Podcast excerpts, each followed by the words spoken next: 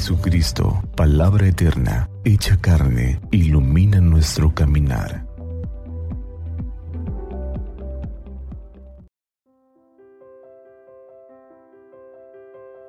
Viernes 30 de julio, viernes 17 del tiempo ordinario.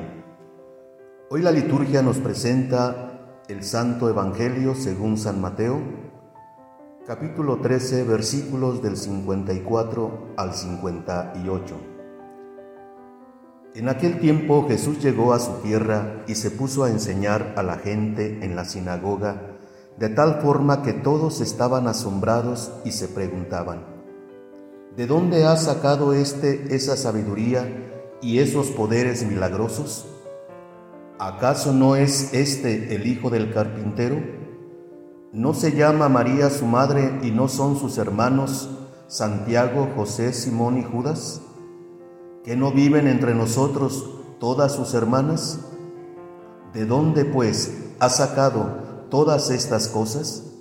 Y se negaban a creer en él. Entonces Jesús les dijo, Un profeta no es despreciado más que en su patria y en su casa. Y no hizo muchos milagros allí por la incredulidad de ellos. Palabra del Señor. Pareciera que en ocasiones la sencillez nos desconcierta, como que nos llama la atención lo complicado, lo confuso. Las cosas o acciones más valiosas o hermosas son las más sencillas y las que están al alcance de nuestras manos. Tengamos presente que lo sencillo es aquello que no es complicado. Hoy el Evangelio nos presenta a Jesús en su tierra de crianza, Nazaret, donde él creció y convivió durante casi 30 años. Jesús, que es verdadero Dios, como verdadero hombre, ahí vivió. Los suyos, sus paisanos y parientes, no lo vieron o no lo quisieron ver. Dios se manifestó en la vida ordinaria de Nazaret.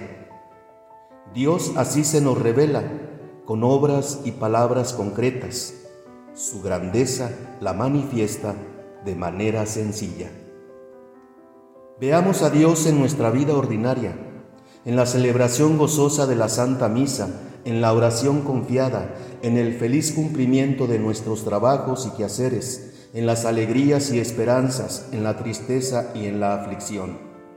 Dios está en la sencillez de nuestra vida. Bendiciones.